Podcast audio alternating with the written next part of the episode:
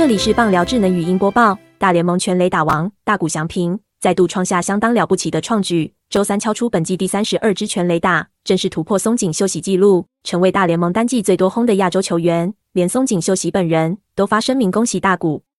超狂大谷翔平手感热得发烫，周三对上波士顿红袜，五局下球棒一捞。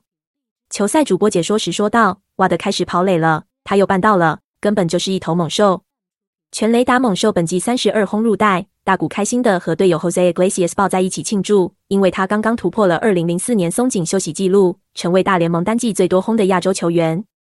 惊人的是，松井秀喜当年一百六十二场三十一轰，大谷八十一场就超越。球赛赛评，大家可能在卡通里看到球被重重的打出去，就是这个样子。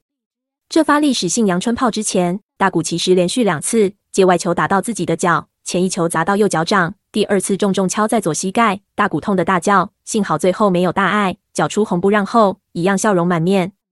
球赛赛评说，没有人能像他一样，两球界外先打到自己的前脚，再敲到后脚膝盖，竟然还能打出全垒打，悠闲的逛回本垒得分。大谷翔平创举频频，跟他从日本直棒一路交手到大联盟的红袜投手泽村拓一，对大谷球技相当佩服。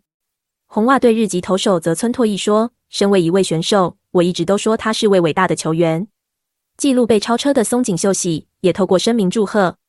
他说：“大谷翔平才是真正的全垒打型选手，期待接下来的精彩表现。”本档新闻由 TVBS 新闻网提供，江国田编辑，微软智能语音播报，慢投录制完成。